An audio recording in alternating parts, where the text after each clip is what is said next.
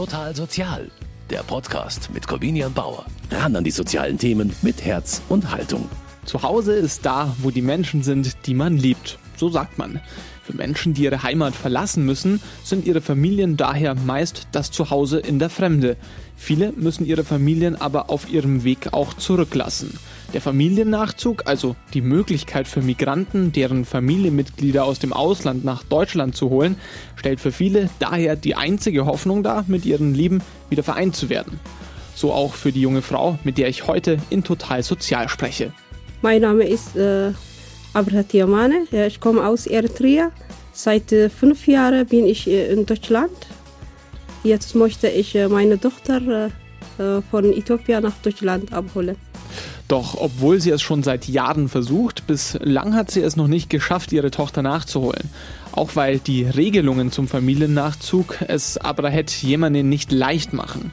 Hilfe bekommt sie von der Caritas und von Migrationsexperten Willi Drexler. Das ist eine schwierige Prozedur, aber wir versuchen vor allen Dingen bei diesem bürokratischen Weg zu begleiten. Aber das alleine reicht natürlich nicht. Wir müssen sehr viel auch politische Arbeit machen denn es gibt natürlich Strukturen in Deutschland, Gesetze, aber auch auf der Verwaltungsebene, die versuchen hier das abzubremsen. Und genau darüber sprechen wir jetzt hier bei Total Sozial. Ich bin Corbina Bauer und ich finde es schön, dass Sie mit dabei sind. Allein in einem fremden Land mit einer fremden Sprache und das dann noch ohne die eigene Familie. Das ist die Situation vieler Migranten in Deutschland, aber es gibt Hoffnung, denn in der Bundesrepublik gibt es die Möglichkeit des sogenannten Familiennachzugs.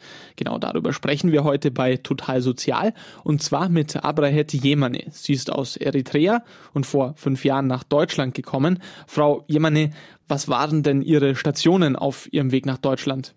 Von Eritrea nach Sudan, äh, von Sudan nach Libyen, von Libyen nach Italien, äh, von Italien äh, nach der Schweiz und nach, nach der Schweiz in Deutschland bekommen. Was waren denn die Gründe dafür, dass Sie Ihre Heimat verlassen mussten? Das ist in meinem Heimatland eine gute Situation mit Diktatur. Ich habe seit fünf Jahren in Militärservice man muss in der Armee, das ist mit vielen Problemen in Eritrea. Also Sie haben in Eritrea fünf Jahre beim Militär gearbeitet als Soldatin und das mussten Sie. Sie das durften Sie nicht frei entscheiden. Ja, mit äh, Militärservice ohne Gehalt, äh, nur äh, weniger Gehalt äh, Taschengeld bezahlen. Das ist äh, Militärservice in Eritrea. Die Situation in Eritrea ist, Sie haben gesagt, sie ist äh, nicht gut, sie ist kompliziert. Es gibt einen stetigen Konflikt zwischen Eritrea und Äthiopien. Ja, es ist eine sehr aufgeheizte ähm, Spannung da auch. Was, warum haben Sie gesagt, nachdem Sie fünf Jahre beim Militär waren, ich muss hier weg, ich möchte hier nicht mehr bleiben? Äh, ich weiß nicht, äh, Eritrea immer äh, länger äh, ohne weißen Militärservice bis heute. Also das heißt, es gab gar kein Ende des Militärdienstes? Ja, keine Ende Militär in Eritrea. Nicht Ende. Eritrea heute nicht Krieg, aber ein bisschen mit Konflikt mit Äthiopien. Äh, aber Eritrea ist, heute ist ruhig, aber Militärservice nicht Ende. Also in Eritrea gibt es eine unbefristete Wehrpflicht und wer desertiert, muss mit schweren Strafen rechnen und landet meist im Gefängnis. Frau Jemane, vor dem Militär haben Sie auch noch etwas anderes gemacht, eine Ausbildung? Äh, ich habe äh, eine Ausbildung gemacht als Tierpflegerin. Nach äh, Tierpflegerin äh, absolviert muss, äh, gehe ich Militärservice. Seit fünf Jahren im Militärservice gearbeitet, aber ohne Gehalt. Also Sie sind gelernte Tierpflegerin, aber eigentlich gibt es nach der Ausbildung nur noch den Militärdienst ohne Bezahlung und ohne ein Ende der Dienstzeit. Das ist eine ziemlich hoffnungslose Situation. Frau Jemane, Stichwort Familiennachzug. Wie viel Familie haben Sie denn noch in Eritrea? Ja, ich habe äh, äh meine Geschwister und meine Mutter in Eritrea.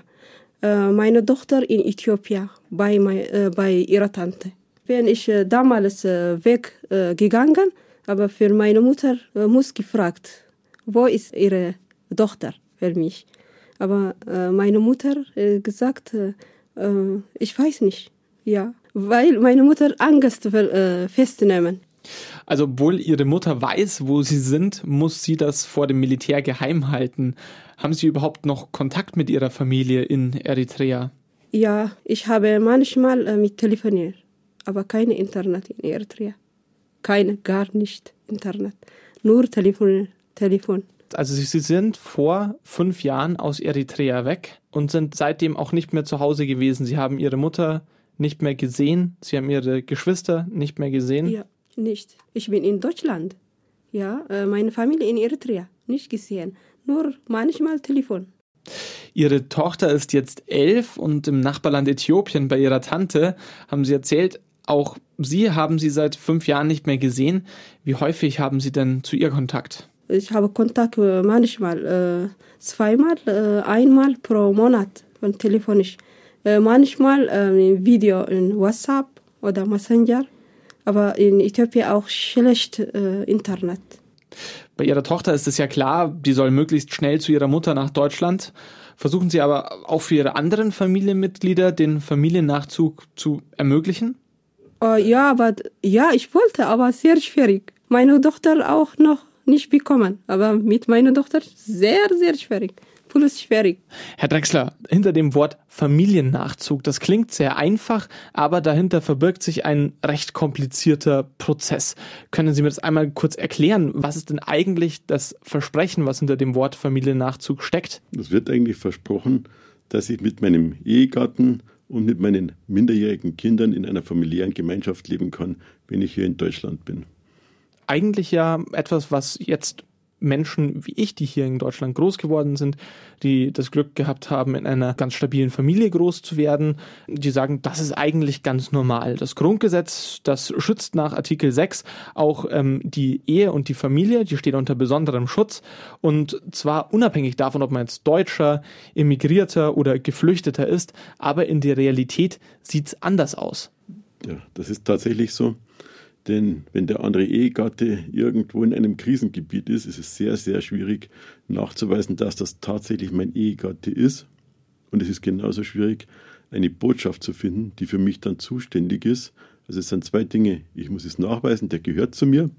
Und B, ich muss eine Botschaft haben, die offen hat. Und dann muss ich mich in eine lange Reihe eingliedern, bis ich irgendwann vielleicht drankomme oder vielleicht auch nur einen ablehnenden Bescheid bekomme. Das dauert manchmal Jahre. Bei Frau Jemane ist es jetzt so, sie versucht seit mehreren Jahren ihre Tochter aus ursprünglich Eritrea, jetzt in Äthiopien nach Deutschland nachzuholen. Welcher Prozess steckt hinter diesem relativ einfachen Ziel, die Tochter aus Äthiopien nach Deutschland zu holen? Die Frau Jemane hat einen sogenannten subsidiären Schutz bekommen. Da gibt es ein spezielles Gesetz, nachdem der privilegierte Familiennachzug vorübergehend ausgesetzt ist. Man wollte das aus politischen Gründen, damit nicht so viele Menschen plötzlich nach Deutschland kommen. Im Rahmen des Familiennachzugs war politisches Kalkül gewesen und damit sitzen die in der Warteschleife. Das ist das richtige Wort. Hinzu kommt natürlich noch, ich muss belegen, das sind tatsächlich meine Angehörigen. Und äh, in Eritrea kann ich das nicht beantragen, weil die deutsche Botschaft dort nicht zuständig ist oder es gibt gar keine. Und die nächstgelegene ist normalerweise die in Äthiopien oder im Sudan. Und da muss ich zuerst mal einen Termin bekommen. Aber nicht die Frau Jemane, sondern der Angehörige. Jetzt ist die Tochter elf Jahre alt. Ich brauche irgendjemand, der mit der Tochter dorthin geht, einen Termin vereinbart. Der Termin läuft eigentlich hier in Deutschland auf, aber letztendlich müssen die dort irgendwann erscheinen. Und dann kann es passieren, dass die Menschen zwei, drei Jahre in einem fremden Land leben, in der Hoffnung, sie bekommen einen Termin bei der Botschaft wo sie dann tatsächlich das Visa-Verfahren richtig eröffnen können. Das klingt nach einem wahnsinnig aufwendigen Prozess, wenn man auch gerade aus einer ländlichen Region kommt und auch eine schlechte ja, öffentliche Infrastruktur hat, dann ist es auch gar nicht so leicht, ähm, das nachzuweisen. Sie haben schon gesagt, man muss nachweisen, in was für einem familiären Verhältnis man zu der nachzuziehenden Person steht. Bei Ehegatten schwierig, wenn es zum Beispiel eine traditionell geschlossene Ehe gibt und es quasi keinen Standesamtseintrag gibt im Herkunftsland, aber auch bei bei Geschwistern, bei Eltern, bei Kindern. Da muss auch immer die Verwandtschaft nachgewiesen werden. Auch das ist ja nicht leicht, denn man ist ja nicht vor Ort. Man hat ja auch meist nicht sein Stammbuch mit dabei. Pro Asyl spricht da von einem Hürdenlauf für die ähm, Geflüchteten. Welche Hürden müssen denn da nacheinander überwunden werden oder welche Hürden kann man überhaupt überwinden? Also man muss immer unterscheiden zwischen dem privilegierten und dem nicht privilegierten Nachzug. Äh, wenn ich den privilegierten Nachzug habe, ist zumindest der Vorteil, ich muss nicht sofort nachweisen, dass ich meinen Lebensunterhalt und den von meinen Angehörigen sicherstellen kann. Aber ich muss erstens zur Ausländerbehörde gehen, ich muss diesen Antrag stellen, dann muss der Antrag über ein kompliziertes elektronisches System bei der deutschen Botschaft eingereicht werden. Da gibt es dann Zeitfenster, wann ich diesen Antrag einreichen kann. Da kann passieren, dass manche mitternachts oft unterwegs sind, um überhaupt ein Zeitfenster zu finden, dass ich die Botschaft erreichen kann. Und dann natürlich die richtigen Dokumente irgendwann. Wir stellen uns immer Deutschland vor. Jeder wird sofort, wenn er geboren ist, erfasst in Afghanistan, in Eritrea oder ähnlichen Ländern, da passiert das einfach nicht. Da wird vielleicht einmal im Jahr jemand erfasst und man stelle sich vor, es gibt eine ganze Reihe von Geflüchteten, die sind schon seit Generationen wiederum im Ausland. Afghanen sind in Pakistan, sind im Iran und sind überhaupt nicht mehr erfasst. Die gibt es eigentlich formell gar nicht. Und wie kann man eine Familie nachholen, die es eigentlich auf dem Papier gar nicht gibt? Und da wird es dann richtig, richtig kompliziert. Unabhängig davon, ähm, dass der Weg sehr kompliziert ist, sind auch die Plätze, also die Nachzugsplätze, die es gibt, die sind sehr limitiert. Da gibt es ein Nachzugskontingent nach dem ähm, Familiennachzugsgesetz von 2018.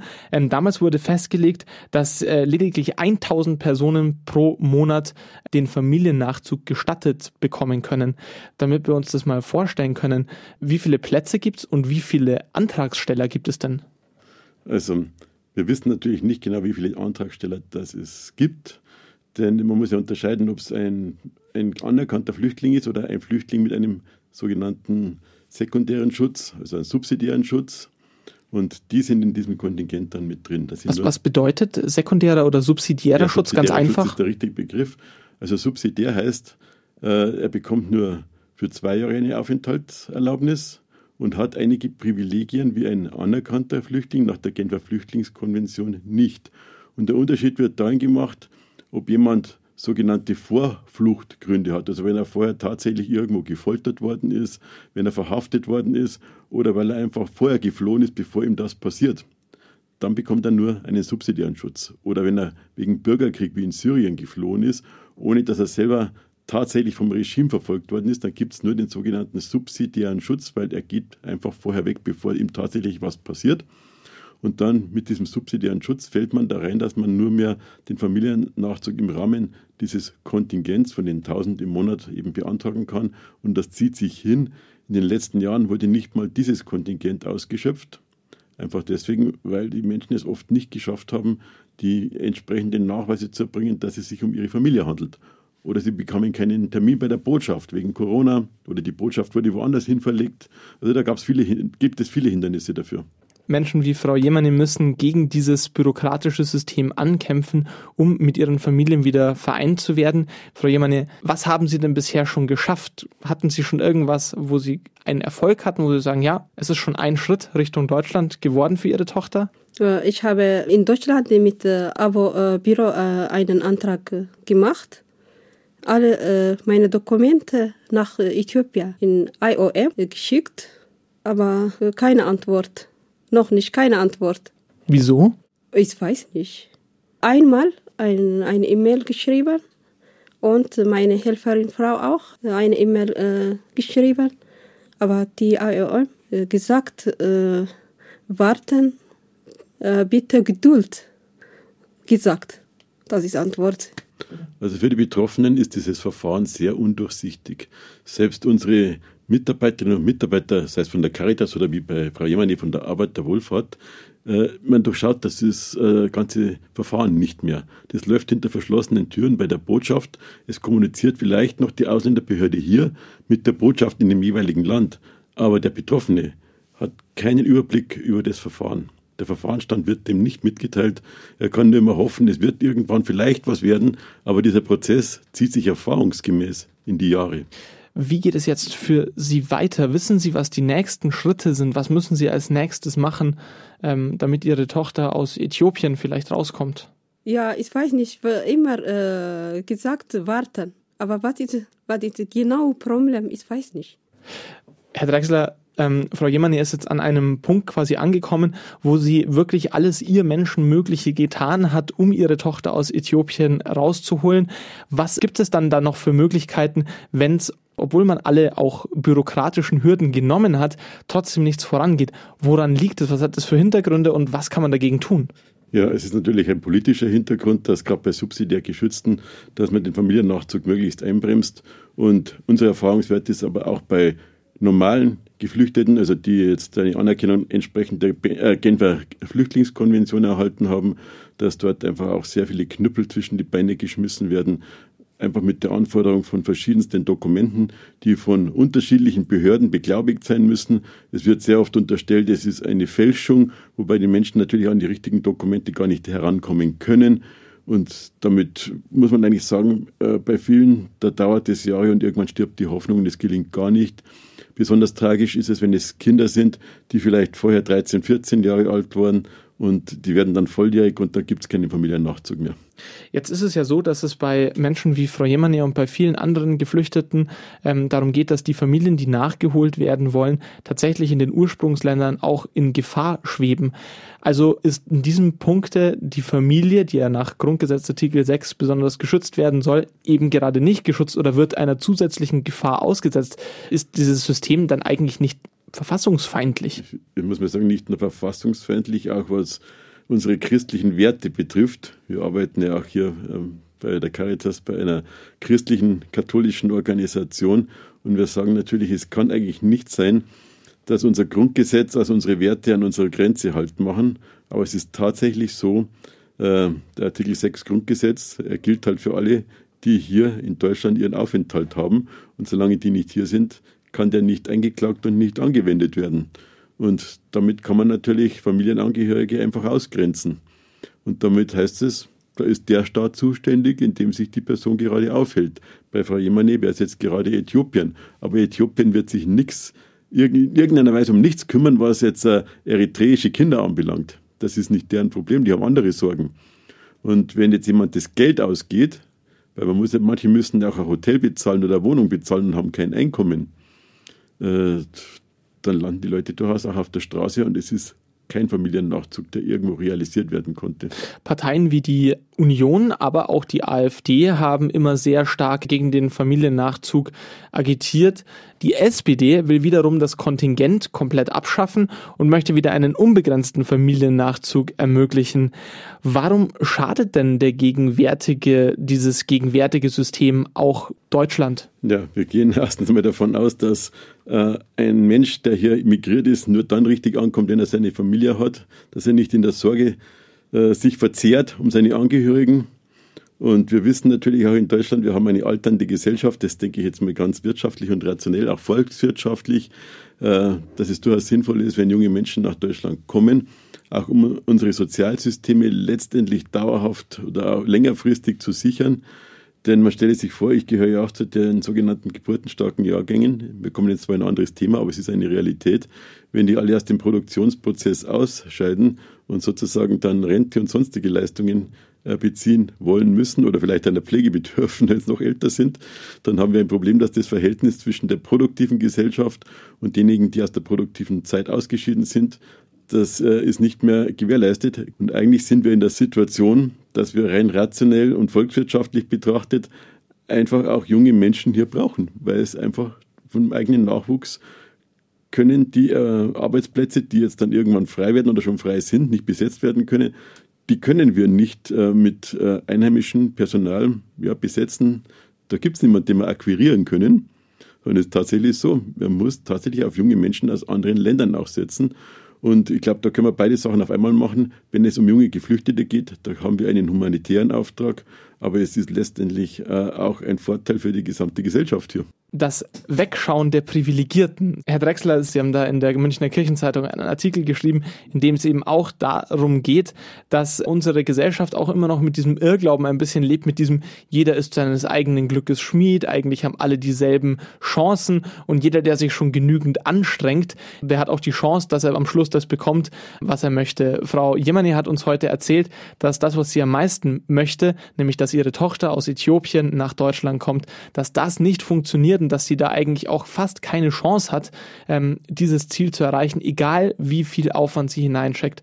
Ähm, ist das auch ein Zeichen für systemischen Rassismus, den es bei uns hier in Deutschland gibt? Das ist ganz klar. Wenn ich privilegiert bin, und privilegiert bin ich entweder, wenn ich Geld habe, wenn ich weiß bin, vielleicht auch wenn ich ein Mann bin, dann bekomme ich viele Dinge wesentlich leichter als jemand, der vielleicht den falschen Namen hat, der vielleicht in seiner Einkommenssituation nicht so weit oben angesiedelt ist und vor allen Dingen, wenn er nicht dem Aussehen entspricht, äh, das der Durchschnitt hier so definiert, was angebracht wäre. Und das muss nicht unbedingt ein Migrationshintergrund sein. Sondern?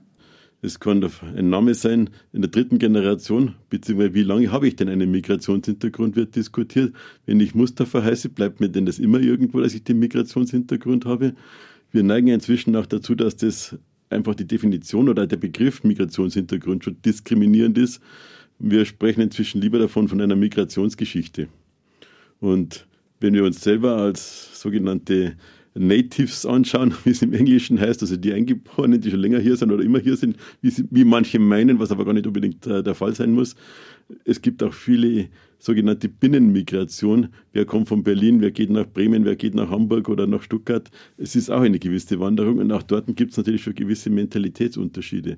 Aber hat jemand tatsächlich ein entsprechendes Aussehen, und der spricht bestes Bayerisch, dann sind die Menschen aber schon wegen dem Aussehen irritiert und schauen gar nicht mehr, was der Mensch sagt, wie er was sagt, sondern das Aussehen oder der Name, das prägt ihn einfach. Das ist so wie ein Rucksack, den er mit sich herumträgt. Sie arbeiten ja beruflich ähm, mit Menschen mit Migrationshintergrund zusammen und hören da auch sicher viele Geschichten, wo eben der Alltag bei Weitem nicht so bunt und tolerant ist, wie sich das viele Menschen von Deutschland auch erwarten würden. Welche Geschichten kennen Sie Herr Drexler?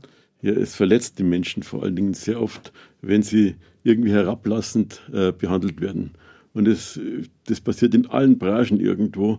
Äh, es geht schon damit los, ob ich jemand mit Respekt behandle, ihn mit Sie anspreche, oder bloß weil der anders ausschaut, dann kann ich den von vornherein irgendwo duzen. Wenn ich jemand duze, ich mache das auch ganz gerne, aber dann ist es auf Gegenseitigkeit. Und nicht, dass ich einfach komme, da ist einer da, der schaut anders aus, sei es, äh, ob er wie türkisch oder wie arabisch oder wie afrikanisch aussieht, ich kann nicht gleich mal duzen, weil das ist sofort eine Hierarchie, die ich herstelle und darunter leiden die Menschen. Und mir hat äh, vor ein paar Tagen jemand, äh, eine, Ehrenamtliche gesagt, wie viele, wie viele, wie viel nicht gewollt sein müssen die Menschen eigentlich ertragen. Und wir erwarten dann letztendlich, dass sie unser Land, unseren Staat hier lieben. Kann denn das passieren? Wir kennen das auch bei der Polizei. Wenn jemand anders aussieht, der wird einfach wesentlich häufiger kontrolliert. Und wo ich häufiger kontrolliere, da kann ich natürlich irgendetwas finden, was nicht passt. Black Lives Matter, Refugees Welcome. In den letzten Jahren war es immer wieder für viele Menschen wichtig, Zeichen gegen Rassismus zu setzen. Aber Sie sagen ja jetzt auch, dass das allein nicht reicht. Das System Deutschland behandelt die Menschen nicht unbedingt so gleich, wie es das Grundgesetz eigentlich vorsieht, oder? Ich habe das Gefühl, da kommt unsere Gesellschaft nicht richtig davon raus einfach. Und die Menschen haben natürlich auch andere Startpositionen. Ich habe selber ein Patenkind, das aus Somalia stammt, kam mit 13 hierher hat eine führende Position bei der Stadt München mit über 30 Mitarbeitern, eine junge Frau, schwarze Frau, die noch keine 40 ist, aber sie hat drei Studiengänge hier geschafft. Ja.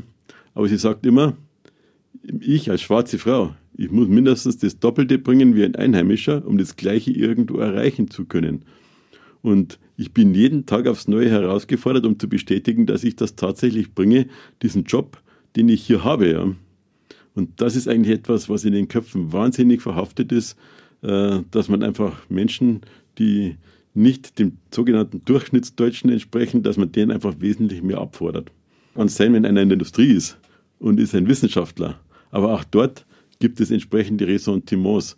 Und diese Ressentiments sind eigentlich nicht nur ja, zwischen jetzt den sogenannten einheimischen Deutschen und Ausländern, sondern es gibt auch innerhalb der Migrationspopulation, da gibt es natürlich auch nochmal entsprechende rassistische äh, Einstellungen, Vorurteile, also da ist niemand davor gefeit letztendlich, ja. Herr Drexler, was läuft denn falsch in Deutschland? Grundsätzlich ist es ja vermutlich erst einmal schwer zu vermeiden, dass Menschen, die in Deutschland geboren sind, beziehungsweise deren Familien seit Generationen hier leben, einen Vorteil haben. Aber was sollte denn vermieden werden? Es ist natürlich ein Stück weit Menschenverachtung, wenn ich die Hierarchie dahingehend aufbaue, dass ich sage, aha, du kommst woanders her, du hast andere Wurzeln, du schaust anders aus, du hast einen anderen Namen und äh, vielleicht auch noch die Hautfarbe unter Umständen oder die Bekleidung, Kopftuch und so weiter. Das sind alles Dinge, äh, wo Menschen beurteilt werden.